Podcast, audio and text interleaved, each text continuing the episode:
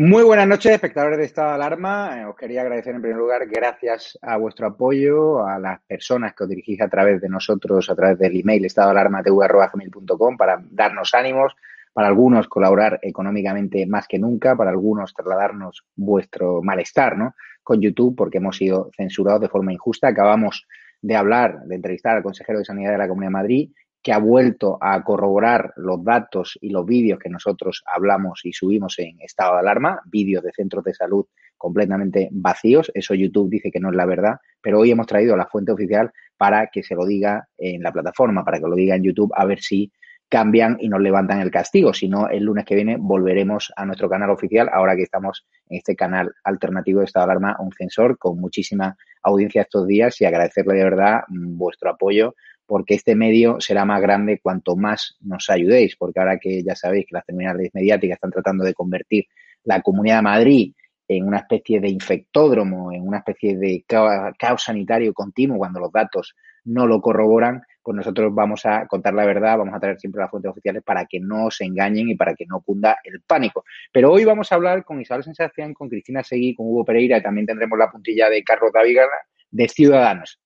Ese partido que nació en Cataluña para luchar contra el independentismo, ese partido liberal, ¿no? Donde estaba Albert Rivera, donde estaba Girauta, donde estaban grandes como Marcos de Quinto, filósofos, gente que se ha quitado en medio porque ahora no entienden, ¿no? El, el devenir de Inés Arrimadas, que a pesar de conocerse ayer que el gobierno tiene intención de tramitar los indultos de los golpistas que deberían pudrir en prisión la semana que viene, pues Inés Arrimadas hoy ha hecho una tímida declaración en contra de esos indultos, es decir, que van a recurrir después de haber estado horas en silencio en Ciudadanos, como ayer recordaba en Twitter Cristina Seguí esta mañana también, pero lo que sabemos por fuentes de Ciudadanos es que van a seguir negociando los presupuestos con los socios de los golpistas, que ya considero que este es un gobierno de los enemigos de España donde están los proetarras, los golpistas, los sanchistas y los bileberianos de Podemos, con lo cual Ciudadanos parece ser que es uno más de este gobierno. No sé si es quien es arrimada, quiere ser ministra del PSOE, no tengo ni idea, pero a mí me parece una traición a la sigla, una traición a los valores fundacionales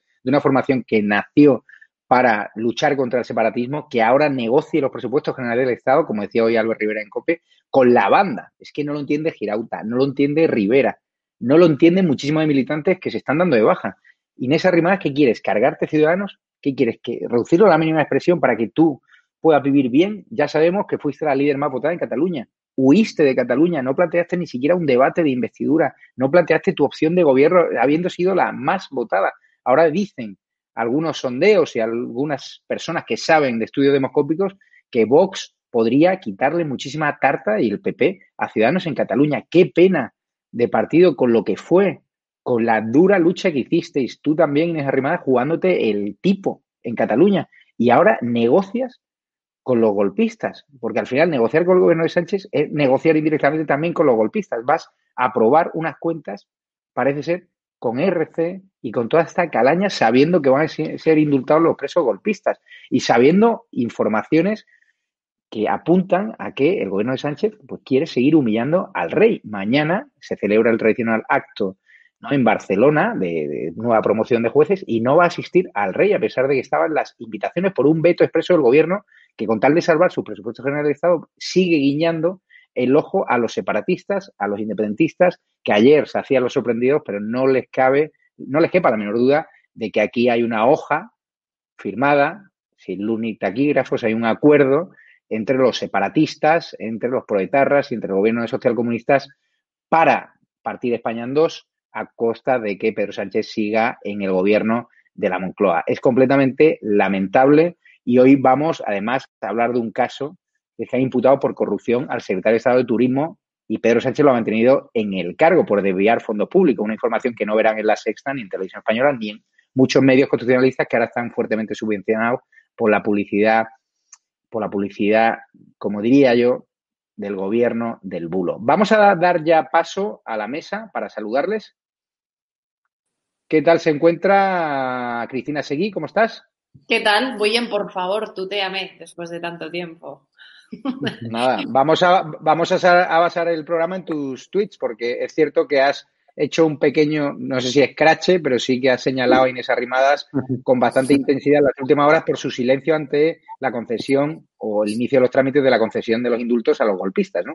Bueno, ¿cómo no vas a poner los ojos directamente en Inés Arrimadas una vez el gobierno comunista decide, además orgullosamente y presume en, la sede de la soberanía nacional, eh, que va a conceder esos indultos, ¿no? Cuando precisamente, como bien acabas de indicar, Inés Arrimadas ganó las elecciones en Cataluña, algo que es absolutamente impensable ahora y algo que era absolutamente impensable hace cuatro o cinco años.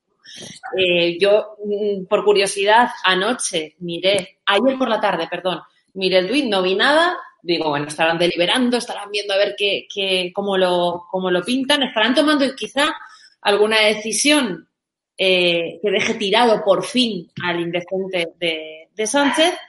Y, me he dado cuenta esta mañana que, bueno, pues que, no era así, desgraciadamente, ¿no? Cuando ha tuiteado, pues la nada, ¿no? Diciendo que iban a recurrir el indulto a la justicia, ¿no? Ni siquiera una exigencia a Pedro Sánchez eh, eh, para aprobar esos presupuestos, no, no, no, entiendo nada, me da mucha, mucha pena, mucha pena. Isabel San Sebastián, ¿qué tal estás? Ahí tenemos a tu libro bien. de fondo, ¿no? Bien, bien, aquí estoy. Hoy estoy un poco cansada porque estoy de promoción de la novela y aunque es promoción virtual, es, es, muchas entrevistas, ir, venir, es un poco, pero bueno, estoy, estoy muy bien. No, yo iba a hacer un pequeño matiz. El gobierno no ha dicho que vaya a conceder los indultos, ha dicho que los va a que va a iniciar los trámites. Que, va, que los va a tramitar, lo cual por otra parte es su obligación, no puede no tramitarlos. También es verdad que anunciar como anunció ayer, sin que nadie le preguntara que iba a iniciar ese trámite, evidentemente no es casual y que es la intención del gobierno eh, yo no creo que sea tanto conceder el indulto, creo que al final no concederá el indulto, pero sacará a los golpistas vía reforma del Código Penal. Entonces, al final se pondrá la medalla de miren qué buenos somos, que hemos tramitado el indulto porque no nos quedaba más remedio, pero no lo hemos concedido, pero al final dará lo mismo porque sacarán a los golpistas eh, mediante una reforma del Código Penal que limitará las penas por delito y como eso beneficiará por el delito de de sedición y como eso beneficiará a los que están presos, pues acabarán saliendo. Eh, y mientras tanto habrán humillado al Supremo, habrán humillado a la Fiscalía, habrán humillado al Rey, por supuesto, y habrán satisfecho una exigencia de Esquerra Republicana para apoyar esos presupuestos. ¿Qué hacen esas rimadas en ese contexto? Pues yo creo que por una parte cede a las presiones a las que no cedió Rivera, presiones del mundo financiero, del mundo económico, etcétera, que Rivera se negó a escuchar y terminó como terminó. Por otra parte, intenta que hablen bien de ella en las televisiones, cosa que hacen constantemente. Es una heroína. Eh, Tezanos le da subidas en las encuestas y todas las teles hablan bien de ella, cosa que no hacían de Albert Rivera. Otro, otra consecución. Y luego mm, tengo la sensación de que busca un papel para Ciudadanos que se ha quedado sin papel. Ciudadanos se ha convertido en un partido con pocos escaños y menos votantes, me parece a mí, y menos sentido en el, en el, en el marco político y en el arco parlamentario. Y ella está intentando sacar la cabeza y, y, ganarse una palmadita en la espalda, sin darse cuenta de que es que no se va a ganar ni eso, porque Sánchez la está utilizando vilmente y al final va a pactar los presupuestos con los socios de la investidura, que es lo que quiere Pablo Iglesias y lo que quiere Pedro Sánchez. O sea que lo único que está haciendo con Inés Arrimadas es una maniobra de despiste, una burda maniobra de despiste, para dejarla he escuchado, colgada. Yo no entiendo cómo es posible que sí. se deje mangonear de esa manera. Me cuesta mucho entenderlo.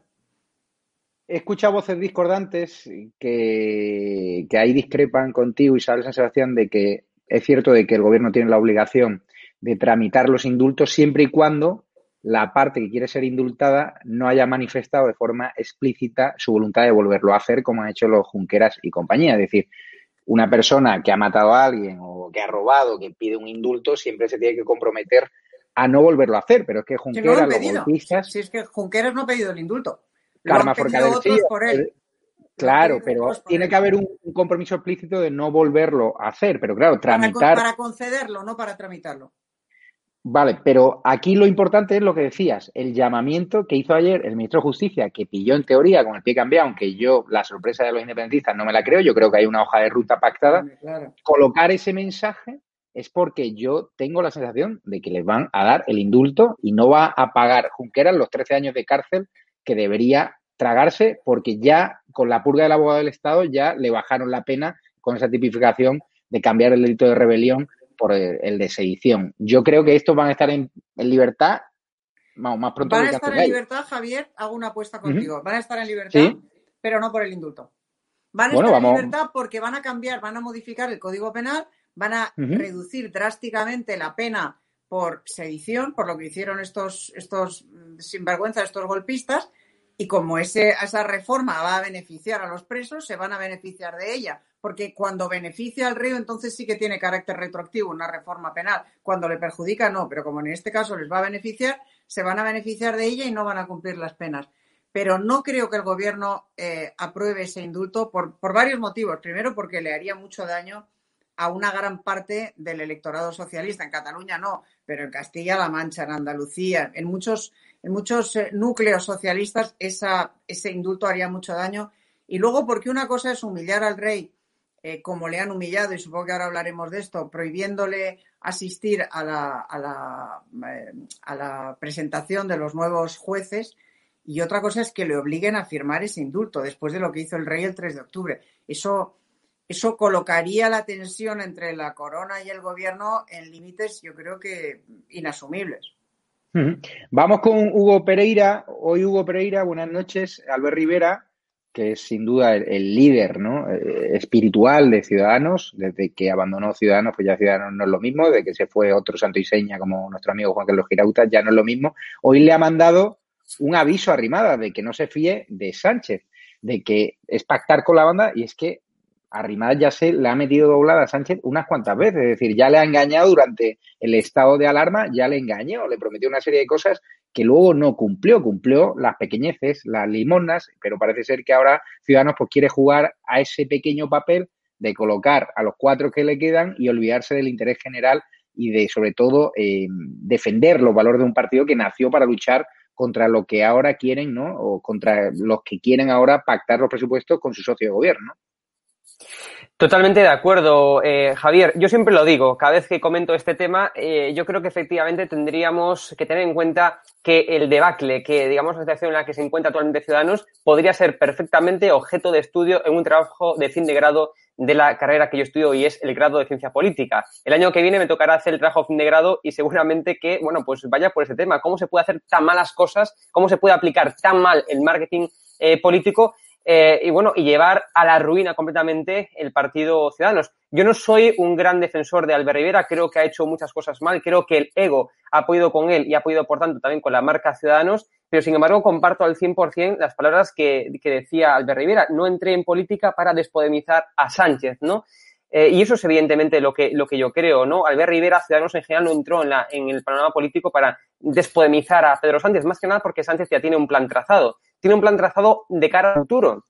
Se han dado cuenta que, eh, es decir, por sí mismos nunca van a sumar. Hace falta el apoyo de Podemos, el apoyo de los golpistas, el apoyo de los etarras y, por tanto, está trazando un plan de cara al futuro. Y es algo que Inés Arrimadas pues parece no entender. Parece que, o sea, que la presión de un partido que ahora mismo es minoritario en el Congreso no va a hacer absolutamente despodemizar a Sánchez, porque Sánchez, reitero, tiene ya un plan de cara al futuro y es poder gobernar en las próximas décadas, eh, con el apoyo, obviamente, de Podemos, de los golpistas y de los etarras, reitero. Así que, por tanto, por las presiones, reitero, eh, de un partido minoritario como es actualmente Ciudadanos, no va a cambiar su hoja de rumbo y es, eh, es podemizar, por tanto, más si cabe al PSOE actualmente, porque ve que esto le funciona. Cristina Seguí, hoy conocíamos que Puigdemont frenó las elecciones anticipadas en Cataluña por la promesa del PSOE de dejarle volver. ¿Cuántas promesas van a cumplir estos del gobierno social comunista? ¿Cuántos guiños a terroristas vamos a tener con tal de aprobar esos presupuestos generales del Estado? ¿Cuántas cesiones al independentismo? ¿Cuántos indultos? Sea eh, en vía trámite o no, pero ayer la voluntad del gobierno es clara e inequívoca. Quieren que los independentistas salgan de prisión y porque quieren pactar una hoja de ruta con ellos y porque realmente creen que tienen que estar en libertad. Es que hablas con dirigentes del PSOE y te dicen que no, que los separatistas deberían estar en libertad. Luego hablaremos de Felipe González, que obviamente, afortunadamente, es el único socialista de PRO que se está atreviendo a hablar de verdad, ¿no? Con todas las de la ley. Bueno, sí, evidentemente han pasado muchísimas cosas esta, esta semana, ¿no? Eh, hemos eh, conocido también las palabras de, Carmen Calvo, creo que fue eh, ayer, cuando dijo que, bueno, pues que no había que dar ninguna explicación sobre lo que había pasado con el rey y el veto a que estuviera en esos despachos del Consejo General del Poder Judicial el próximo día 25, ¿no? Sin ningún tipo de explicación, que era la decisión que se había tomado y ya está. Yo creo que ni Arias Navarro, ¿no? Un, gobierno que presume de teórico antifranquista y que realmente está repitiendo la historia eh, de una forma distinta. Eh, y, estoy hablando del pucherazo eh, del 31, del 34, del 36, aliándose con Esquerra Republicana de nuevo. Y eso es lo que estamos viendo. Es muy importante hoy el comunicado del Poder Judicial de estos jueces defendiendo el papel del rey y defendiendo que ellos están ahí para defender el imperio de la ley y pidiendo explicaciones a Pedro Sánchez. Y yo realmente eh, no recuerdo nada parecido eh, desde que yo me dedico a esto, desde que yo recuerdo. Para mí es absolutamente inédito. Y hay que hacer una seria reflexión sobre cuál ha sido el papel de los medios de comunicación a lo largo, sobre todo, de los últimos dos o tres años. Yo no sé si tú recordarás muchos momentos en los que nos hemos sentado en platos de televisión con eh, el típico periodista de cenáculo de partido del PSOE que se limita a transmitir o a retransmitir las opiniones eh, totalmente directrices del Partido Socialista y que nos han llamado radicales, que nos han llamado fascistas en esas mesas por avanzar sin ser ningunos gurús lo que precisamente está pasando ahora mismo. Yo creo que no hay ningún terreno no hay ninguna institución del Estado que quede por pervertir o por intentar pervertir por parte de este gobierno.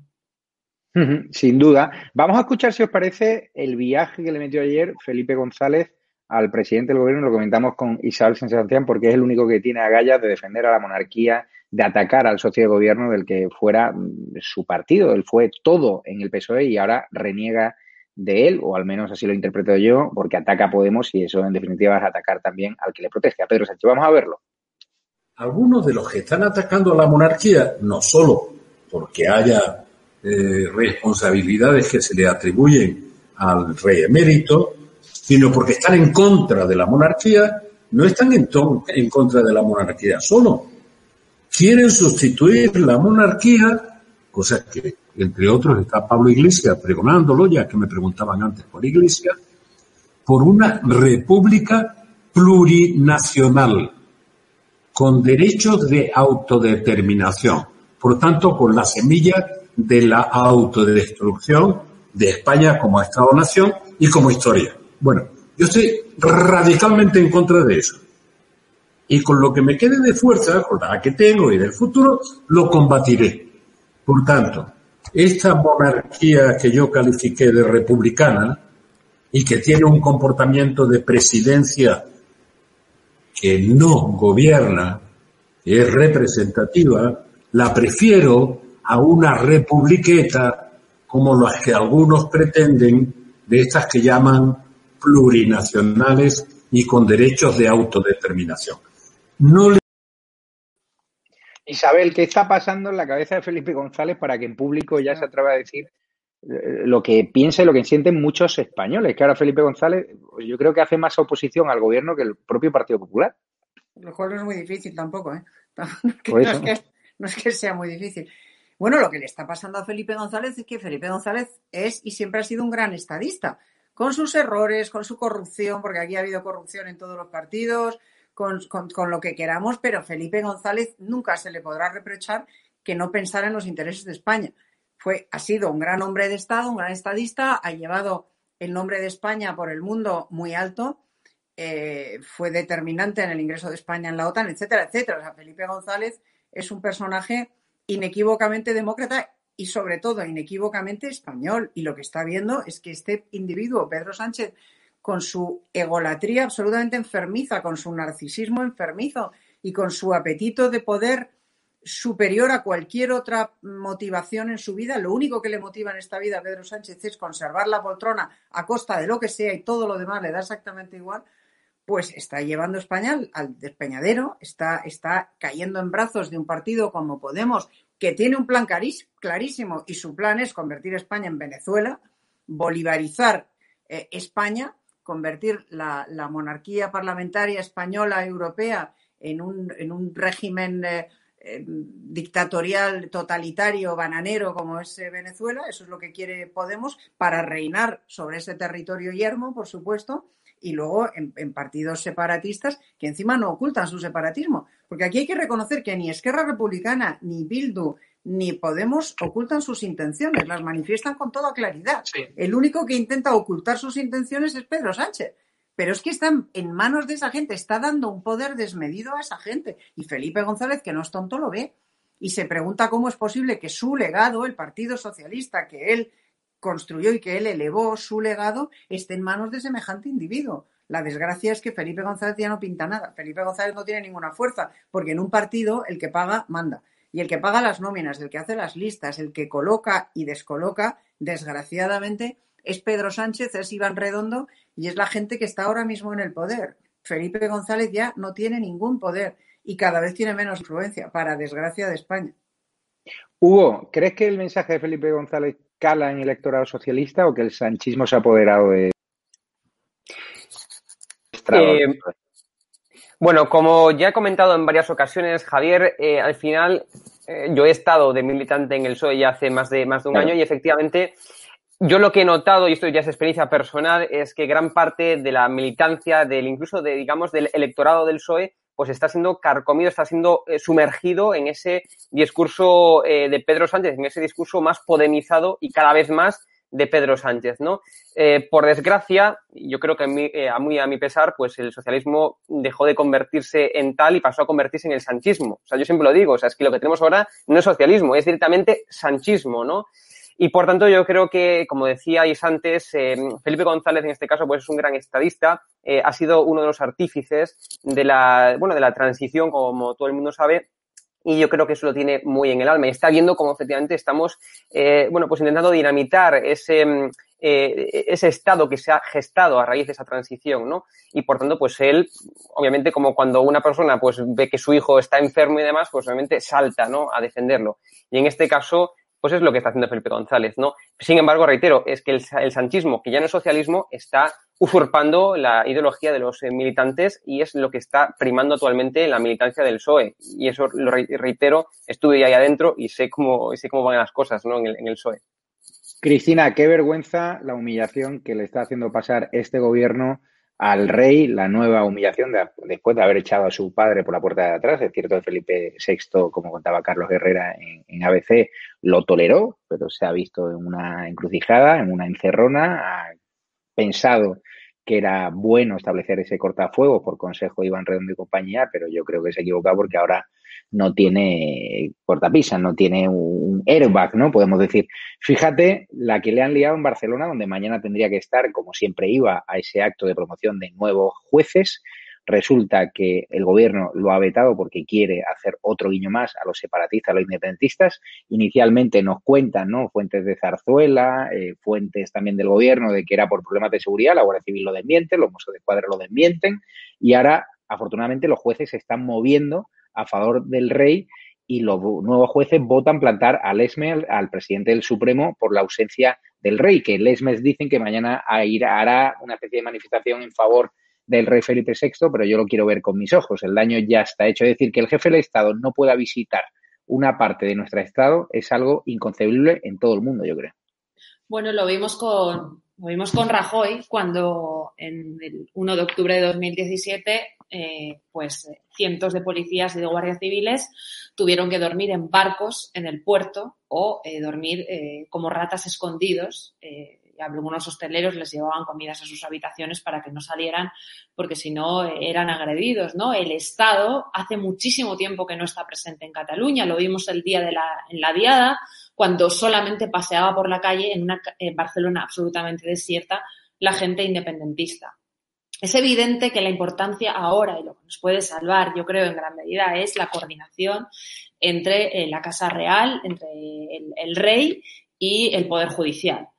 El, problema que tengo yo ahora mismo, o mis dudas, son eh, que durante todo este tiempo ha habido también una podemización o eh, eh, una politización de gran parte del Poder Judicial.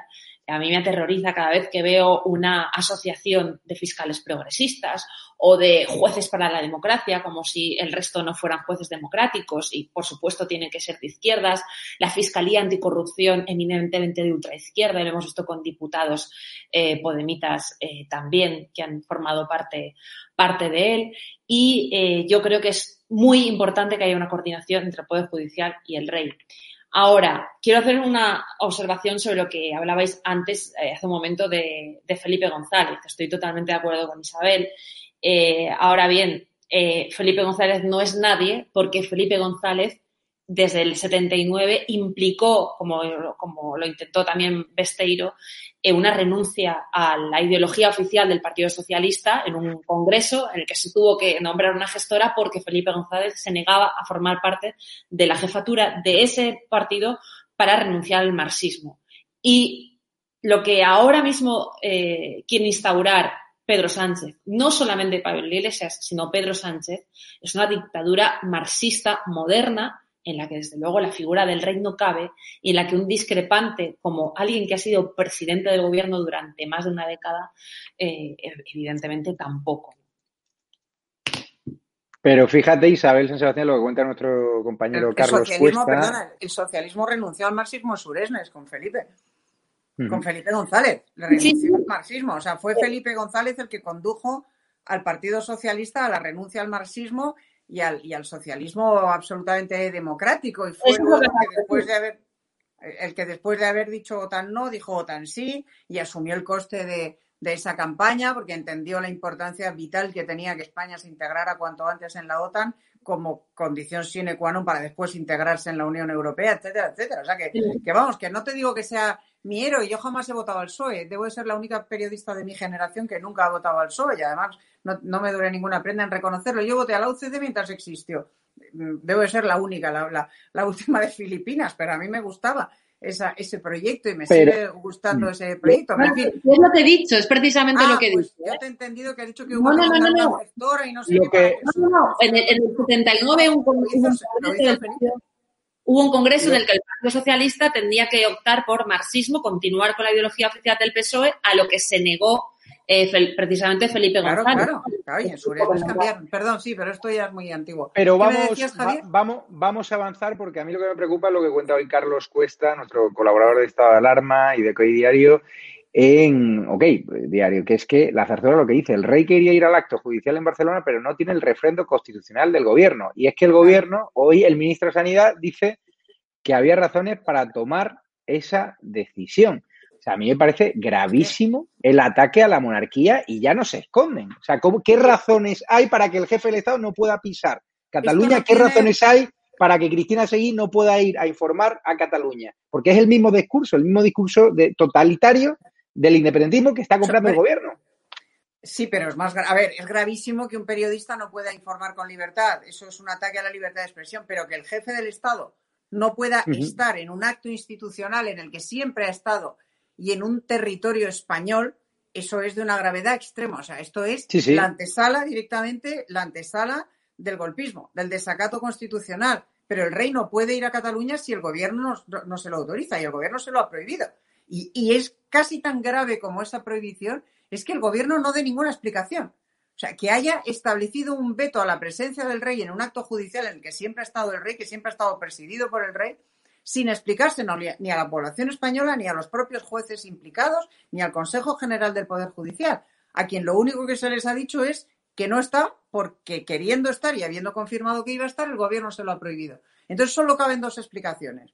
Una, el gobierno no puede garantizar su seguridad. Y encima he leído hoy que alguien, algún ministro, un secretario de Estado, ha dicho que, esto no tiene nada que ver con las fuerzas de seguridad, que el rey tiene su guardia real. Pero estamos, estamos locos. Pero ¿en qué cabeza cabe? La Guardia Real no está para garantizar la seguridad del rey. Para eso está la Guardia Civil, la Policía, los cuerpos y fuerzas de seguridad y también la Guardia Real. Pero la Guardia Real no, no garantiza el cumplimiento de ese papel, no puede hacerlo, siendo un cuerpo fantástico, del cual yo, por cierto, soy miembro honorario. Soy a la bardera de honor y a mucha honra. Pero, eh, pero la Guardia Real no, no, garantiza, no, no, no protege la seguridad del rey en exclusiva, eso, eso es una tontería. Entonces, o la Guardia o, o los cuerpos y fuerzas de seguridad no están en condiciones de garantizar la seguridad del rey en Cataluña, en cuyo caso el ministro del Interior tiene que ser cesado ipso facto y sustituido por alguien que pueda cumplir con su obligación y con su deber, o bien, y esta es la hipótesis más plausible, el gobierno una vez más se ha puesto de rodillas ante el separatismo, ha aceptado una humillación ante el separatismo, en este caso no en su propia persona, sino a través de persona interpuesta, a través del rey, del jefe del Estado. Y esto es de una gravedad extrema.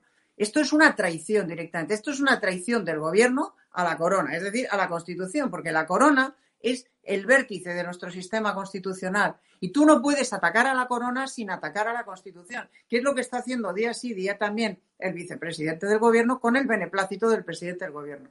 Ellos han jurado cumplir y hacer cumplir la Constitución cuando tomaron posesión de sus cargos y en realidad lo que están haciendo es atacar y permitir que se ataque a la Constitución y a la corona día sí día también. Y estoy con Cristina, el papel de los medios de comunicación ha sido mm, en algunos casos directamente de complicidad y en otros casos de una cobardía con alguna excepción. No te digo que todos. Yo creo que yo estoy muy contenta con mi periódico. A veces ha defendido y sigue defendiendo a la corona y defendiendo la Constitución. Pero vamos, es la y este programa y, y muy pocos más, pero son la excepción que confirman la regla. El papel de los medios de comunicación y de nuestros compañeros periodistas ante estos ataques evidentes a la legalidad, a la Constitución y a la democracia es de vergüenza, de auténtica hoy vergüenza. He dicho, hoy he dicho en Telecinco que si vuelve el rey, porque lo ha insinuado Carlos Cuesta, que tiene línea directa con el rey emérito, que me digan a qué hora y dónde y a qué terminal va, si es que va a venir en vuelo regular o como venga, que yo voy a recibirle y seguro que muchísimos españoles vendrán conmigo a darle las gracias por habernos traído la democracia y a lamentar que en su propio país haya medios de comunicación, personas de izquierda que le han echado como un perro, que hay un gobierno que la trata como un perro sin ni siquiera estar en calidad de imputado ni investigado en ese proceso judicial que ahora mismo está volcado en Corina. No se olviden. Así que si me dicen a qué hora, allí estaré para apoyar a mi rey, porque nosotros no vamos a dar ningún tipo de información que sirva de caldo de cultivo para las terminales mediáticas del gobierno que quieren lo único es destrozar la monarquía parlamentaria como Podemos, que es el socio de, del gobierno. Vamos a avanzar porque vamos a escuchar la, la, puntilla de Carlos Dávila que se refiere a este ataque constante del gobierno a la monarquía. La escuchamos y lo comentamos. Lo que está sucediendo, lo digo sin ambajes, es un episodio más, un paseo más a el objetivo del gobierno del Frente Popular, muy concretamente del presidente del gobierno, Pedro Sánchez, de destronar al rey, de convertirle en un personaje absolutamente ninguneado para sustituirle por una problemática y realmente increíble Tercera República. Ayer mismo me decía un exdiputado de, de Ciudadanos de los que han abandonado Arrimadas hace ya algún tiempo. Lo que está ocurriendo no solamente es el destronamiento, sino el secuestro del rey, el confinamiento del rey en la zarzuela. Le tienen ya por inútil. Y ahora, para negarlo, mienten. Mienten sin rubor y con desvergüenza y acusan al rey de ser el protagonista, de ser el que se negó a viajar a Barcelona para asistir a la toma de posesión, para presidir la toma de posesión de los nuevos jueces. Es una mentira infame. La zarzuela lo desmiente. a última hora, a última hora también de ayer, tuve la ocasión de hablar con gente de la zarzuela, responsables de la zarzuela, que me, me afirman que no tuvieron el refrendo suficiente para acudir a Barcelona, que el gobierno se lo negó después de haber dicho que sí. Todo lo que está sucediendo es un paso más en el destronamiento. No hay duda. Quien no quiera enterarse es que está realmente idiota. Yo pregunto, ¿se negará el rey a afirmar los indultos, los indultos que en su momento le presentará el gobierno para sacar de la cárcel a los golpistas de octubre? Yo creo que después de aquella intervención del rey en octubre de, mil, de 2017, perdón, sería lo más lógico. Pero, ¿quién cree que el rey se va a negar a esto? Lo tendrá que firmar y será un paso más para su destitución. Le tendrán ya, no ya secuestrado, sino a las propias órdenes de la, un gobierno del Frente Popular que no solamente quiere terminar con el rey, que quiere terminar con la Constitución y, por tanto, quiere terminar con España. Al rey, esta es la verdad, le han puesto tan bajo, tan bajo, que un día ya no se le va a volver a ver. Hugo, tú que eres un chaval todavía, que estás en la universidad, entre la gente joven hay más monárquicos que republicanos, sé la respuesta, pero a mí me gustaría que le contases a los espectadores de Estado de Alarma si ese mm, caldo de cultivo está generando la izquierda contra la monarquía, está calando entre los más jóvenes, que sois los que también tenéis que defender la monarquía parlamentaria con nosotros, con los que tenemos un poquito más de edad y con también nuestras personas mayores que ven además de estado de alarma, que son lo más importante de nuestra sociedad, que lamentan este ataque despiadado contra nuestra monarquía parlamentaria. Nosotros insistimos en estado de alarma, vamos a seguir defendiendo a nuestro rey emérito, su inocencia y también a Felipe VI. Y cuando sea condenado, nosotros hablaremos de ello. Pero mientras tanto, respetamos la presunción de inocencia. Bueno, la respuesta mm, yo creo que la sabes tú, la sabe prácticamente la totalidad de España, ¿no? Entre la gente de mi edad, eh, mis propios amigos, pues son en su gran mayoría republicanos. Pero son republicanos porque al final están creyendo eh, unas mentiras que le están trasladando a diestra y siniestra desde muchos sectores de la sociedad, evidentemente desde el gobierno de España, un gobierno que miente a diestra y siniestra de una forma compulsiva, pero también además, en, digamos, en la propia educación, pues hay muchos profesores que transmiten informaciones que yo nunca estoy criticando a los profesores, ¿no? Que creo que hay muchos profesionales y muy buenos, pero sin embargo hay muchos otros que, bueno, que sobre todo en mi carrera en ciencia política, que con su ideología, bueno, pues tratan un poco de modificar los pensamientos de las, de las personas y es algo que yo he vivido, ¿no? en cualquier caso, yo lo que opino es que se están basando en un ideario cargado de mentiras, ¿no? Por ejemplo, que la monarquía eh, nos roba mucho dinero, ¿no? Que es el típico argumento que si hablas con gente de mi edad, pues te va a decir, ¿no? Esta es mentira. repúblicas como la, la de Francia, pues son mucho más costosas que no la monarquía española. También hay que comprender que España o la cultura política de España, a diferencia de la cultura política de otros países, eh, si retiramos la figura del rey, que es la figura que actualmente nos dota de unidad, repito, es la figura que actualmente nos dota de unidad, de no tener la figura del rey, España estaría, eh, y creo que es evidente, ¿no?, eh, con un problema bastante grande al haber pues muchas discrepancias entre el gobierno de España, entre los dos sectores que conforman el gobierno de España el sector de Podemos y el sector del PSOE. Eh, después están los golpistas por un lado, los, eh, los etarras de Bildu por otra parte. Entonces, evidentemente, si no tuviéramos una figura que uniese de algún modo estas, eh, bueno, pues estos conflictos, ¿no? Sería impensable España, que España estuviera como lo está en la actualidad, ¿no? Y Termino diciendo que estoy completamente de acuerdo con la puntilla de Carlos Dávila, ¿no? Lo que quieren hacer es simplemente ir eclipsando al rey, es decir, ir confinando al rey, tal y como decía Carlos Dávila, para que, pues bueno, pues eh, llegue un momento en el que sea, en el que sea visto como una persona innecesaria, ya que si no está en donde, bueno, en donde creo que es eh, importantísimo que esté, porque más que nada las sentencias de los jueces pues se dictan en nombre de, su majestad el rey, bueno, pues entonces como podéis comprender, si no está en el nombramiento de los nuevos jueces, es una auténtica locura, ¿no? Y es lo que estamos viendo, el confinamiento del rey para que llegue un momento en el que se vea como una persona innecesaria y se pueda llevar a cabo ese plan que, como dije al inicio, está gestando Pedro Sánchez y Pablo Iglesias sobre todo. Eh, es un plan a larga vista, ¿no? Es un plan de cara a 10 años, por eso, bueno, pues eh, Inés Arrimadas no puede ejercer ningún tipo de presión ante un plan que ya está, se está ejerciendo. Cristina Seguí, ¿tú has visto hoy algún medio de comunicación dedicando minutos de televisión, salvo el ABC, que es el que está llevando esta exclusiva, al tema de los plagios de Sánchez, resulta que su mejor amigo, el que colocó en el gobierno, Ábalos, pues hoy conocemos, o conocimos el otro día por el ABC, que plagió ¿no? Eh, un informe por el cual cobró 18.000 euros por 10 páginas.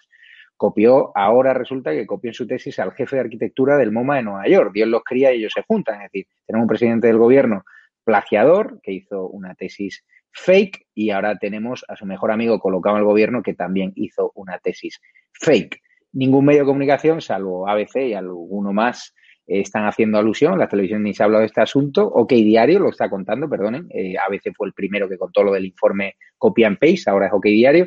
¿Qué te parece que este tipo de informaciones son un escándalo que provocarían dimisiones en países serios como Alemania, no tengan ningún tipo de repercusión ni daño a Pedro Sánchez? Bueno, en primer lugar hay que, desde luego, loar la labor del periódico ABC y de la magnífica labor que está haciendo Javier Chicote, que no solamente ha sacado este tema en exclusiva, sino que también hizo, eh, sacó todo el tema de la tesis fake de, Pedro Sánchez.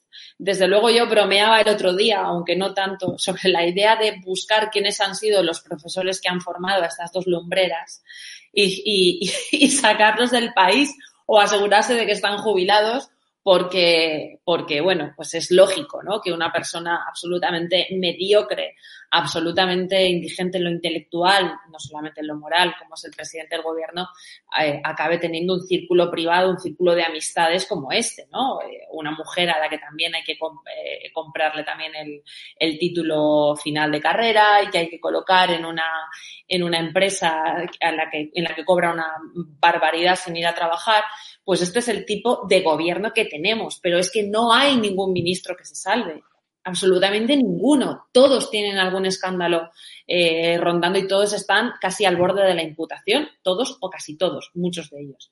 Eh, pero esto no, no podría ocurrir, y, me refiero al tema de los medios de comunicación, eh, sin, efectivamente, sin que esos medios estuvieran absolutamente nacionalizados o por la vía de la subvención o por la vía de el sentido de pertenencia de muchos periodistas que realmente son orgullosamente de ultraizquierda y sin embargo llaman provocadores a los que no eh, son de, ese, de ese palo ideológico. Esa es la batalla cultural en eh, la que en teoría dijo el otro día Pablo Casado que no le, que no le, que no, que no le interesaba absolutamente nada. Le acabas de preguntar a Hugo si los chavales de 20 años eh, son monárquicos o republicanos, están a favor de esa tercera república. Pero es que no te vayas a los chavales de 20 años. Vete a los de 45 o a los de 50, a los cuales les da absolutamente lo mismo lo que pase con el indulto de los golpistas. Les da absolutamente lo mismo el rey y es más, piensan lo que acaba de decir Hugo, que el, que el rey nos cuesta una barbaridad de dinero porque en esa batalla cultural en la cual han participado los medios, la ha ganado la izquierda. Nadie se pregunta por qué hay cuatro o cinco vicepresidencias. Nadie se pregunta eh, cuánto nos cuestan los liberados sindicales, los comegambas en este país. Eh, nadie se pregunta por qué no se adelgaza el Estado mientras que a la gente se le pide que cada vez viva peor, porque casi la mitad del año sea únicamente para sostener un estado elefantiásico y a toda esta gente que son unos vividores y, una, y, son el principal problema de este país? Nadie, nadie. Pero sobre todo Isabel San Sebastián es que eh, dijo Pedro Sánchez una mentira en el Senado como un piano y es que eh, él durante agosto eh, siguió combatiendo el virus cuando sabemos que se fue de vacaciones a diferencia de sus homólogos europeos, a diferencia de los consejeros de sanidad prácticamente de todas las comunidades autónomas, incluidas las gobernadas por el PSOE, porque es cierto que hay comunidades autónomas gobernadas por el PSOE que lo están haciendo bien frente al coronavirus y hay que reconocerlo. Pero tenemos un gobierno que es un jeta. O sea, Sánchez niega sus vacaciones de rey y respondió al Senado que siguió combatiendo el virus en agosto. Y nadie lo contraviene, nadie lo dice. Bueno, a ver, de verdad, yo creo que estamos aquí exagerando un poco con lo de nadie. Yo conozco a mucha gente incluida gente joven de la generación de mis hijos, que sí es monárquica, que sí se da cuenta de lo que está haciendo este gobierno y que, y que no tiene ningún, ninguna, ningún deseo de que llegue aquí una república, tipo la, la, Segunda República, a terminar con un baño de sangre. O sea, entiendo que la Facultad de Ciencias Políticas a la que va Hugo no es el lugar más eh, sensato del planeta, entre otras cosas porque está ocupada con, por la gente de la cuerda de Monedero y compañía, que es profesor allí y compañía, pero en fin, hay otros círculos y hay otros ámbitos de gente joven que no está en eso. Mucha gente joven que está, que es mucho más sensata, me parece a mí. Yo por lo menos conozco gente joven mucho más sensata. Respecto a lo de Sánchez, que me hace gracia, y ese, ese moreno, ese bronceado insultante que exhibió, ¿cómo lo, cómo lo consiguió? ¿Poniéndose una lámpara de rayos uva encima de la mesa del despacho? ¿Cómo? Porque es que vamos, si lo hemos visto en la tumbona. Es que, es que hay trolas y trolas, hay trolas que a lo mejor hay alguien que se cree, pero hay otras que resultan completamente increíbles. Pero sí hay gente que está contestando. No podemos confundir primero los medios de comunicación con las televisiones. Las televisiones es verdad que funcionan en régimen de cuasi monopolio con algún programa concreto. Estoy pensando en el de Ana Rosa y, muy poquito más que están en un ejercicio de periodismo eh, decente. Sí, ahí te doy la razón y eh, decente y crítico. Hay, los hay, muy poquito ese, cito y no se me ocurre ningún. Alguna vez el informativo de Vallés también y muy poquito más.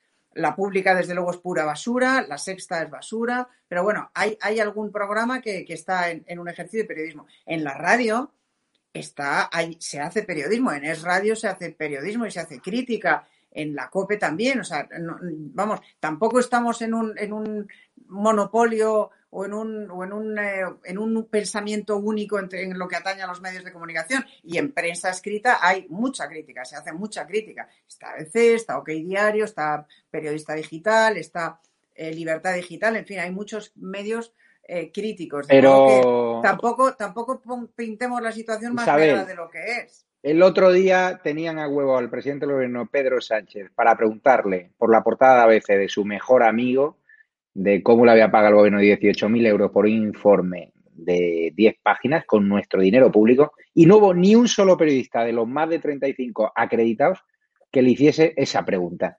Es decir, que hay medios combativos como ABC, como OK Diario, Libertad Digital, Estado de Alarma y otras pequeñas televisiones, sin duda, pero que estamos en minoría es una realidad, no estamos en igualdad. Ellos tienen la sexta, ellos, tienen televisión española. Fíjate, te voy a poner un ejemplo. Estamos en minoría, pero no, pero no es, no no es, estamos en minoría, pero estamos.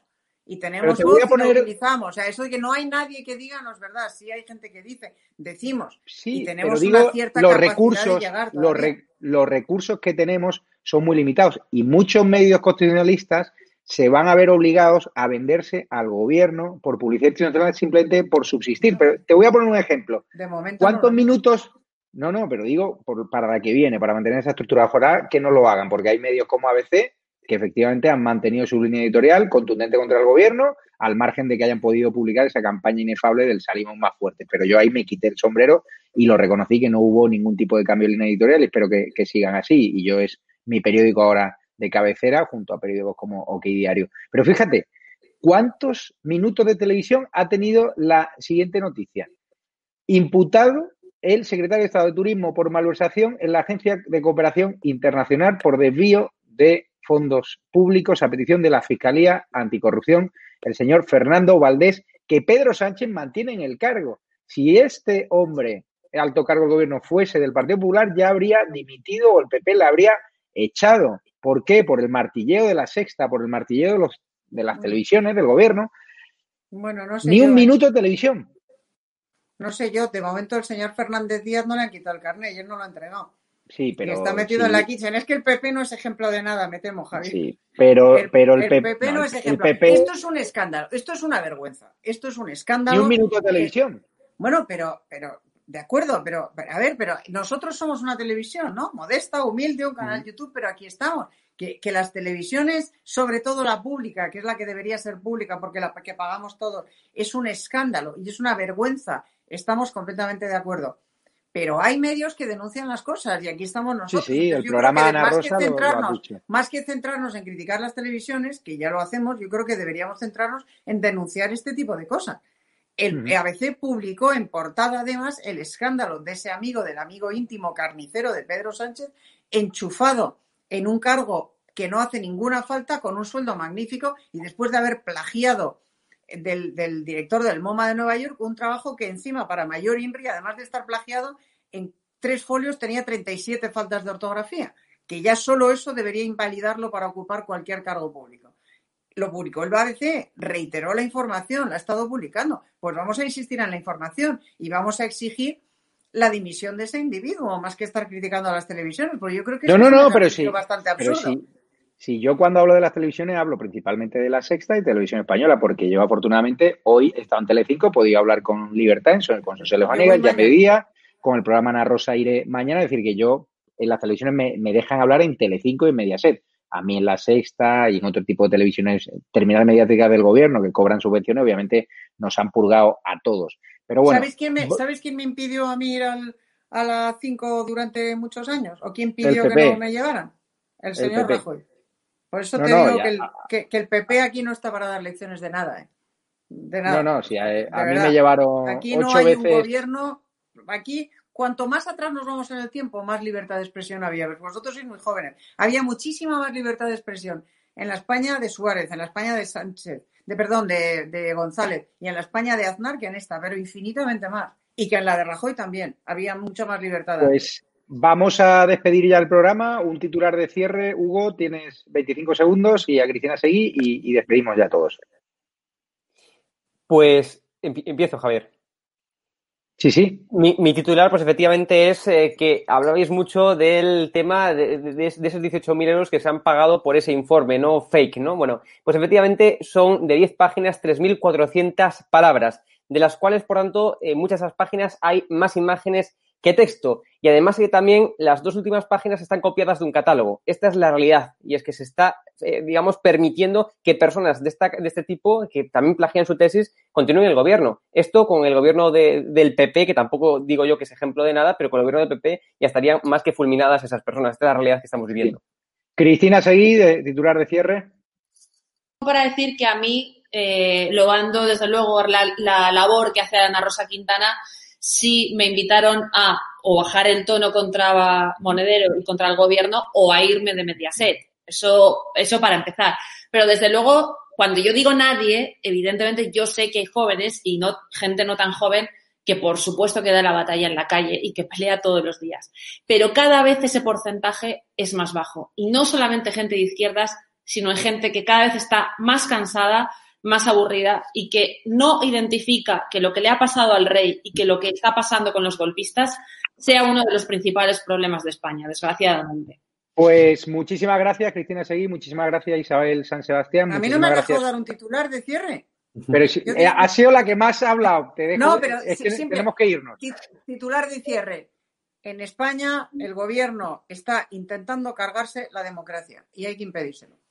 Pues buen titular de cierre, ya sabes que Isabel siempre, y además me encanta que sea así, eres la que más habla, porque además que eres la más veterana. Bueno, pero que yo... Por veteranía. Por veteranía y, y, por honestidad y porque has apostado por nosotros y porque te has jugado siempre tu prestigio, has dado la cara por nosotros, siempre vas a tener mayores minutos y nosotros los jóvenes tenemos que aprender de gente valiente como tú, se ha jugado la vida por defender la libertad en el País Vasco y en toda España, que siga haciéndolo. Y por eso siempre va a tener este programa, cuando tú quieras, más minutos de, de dialéctica. Así que muchísimas gracias, Hugo, Cristina y e Isabel San Sebastián.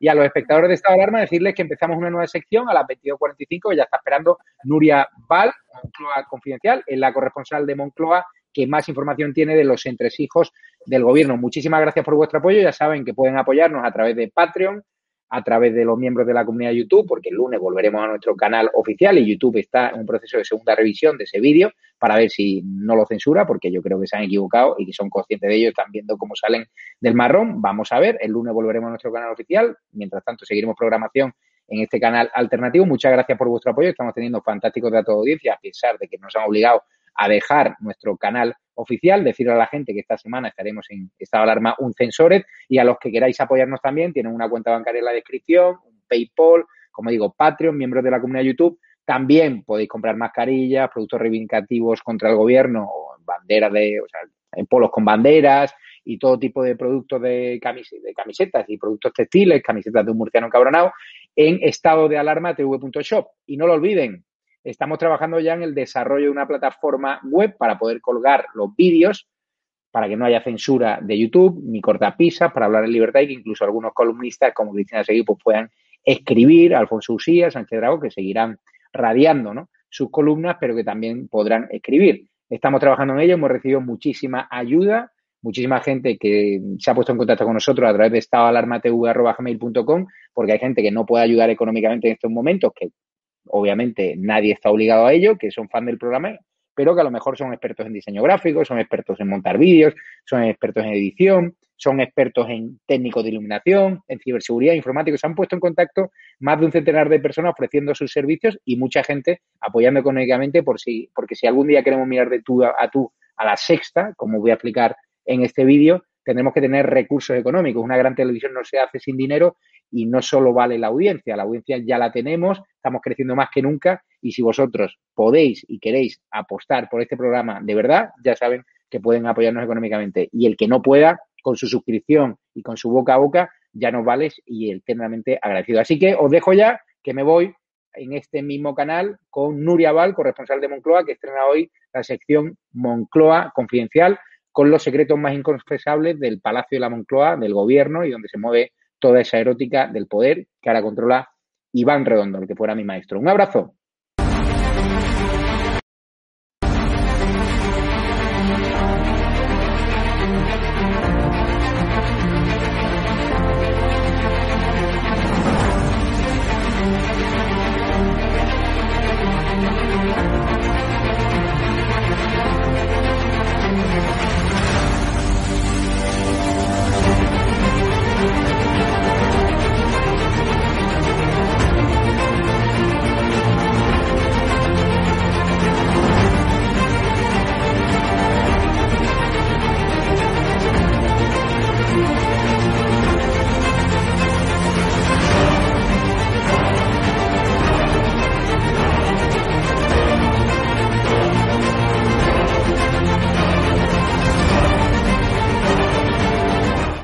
Más importante que ha sucedido en la transición. Roberto, ¿quieres que nos cierren hoy el canal también, no? Por lo que veo. Porque. Madre mía.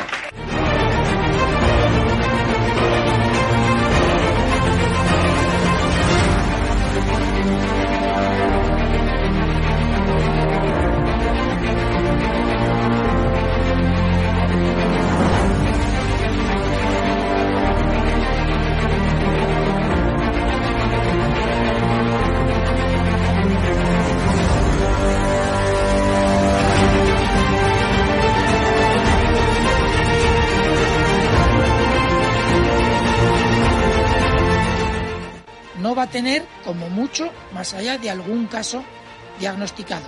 Se tratan de test fiables, homologados, y esto es muy importante. Los test no son parados. Hemos derrotado al virus y controlado la pandemia y doblegado la curva. Con Bildu no vamos a pactar. Con Bildu, se lo repito, no vamos a pactar. Que le va la vida. Que le va su vida. Las recomendaciones de los expertos, también de los científicos que asesoran al gobierno de España,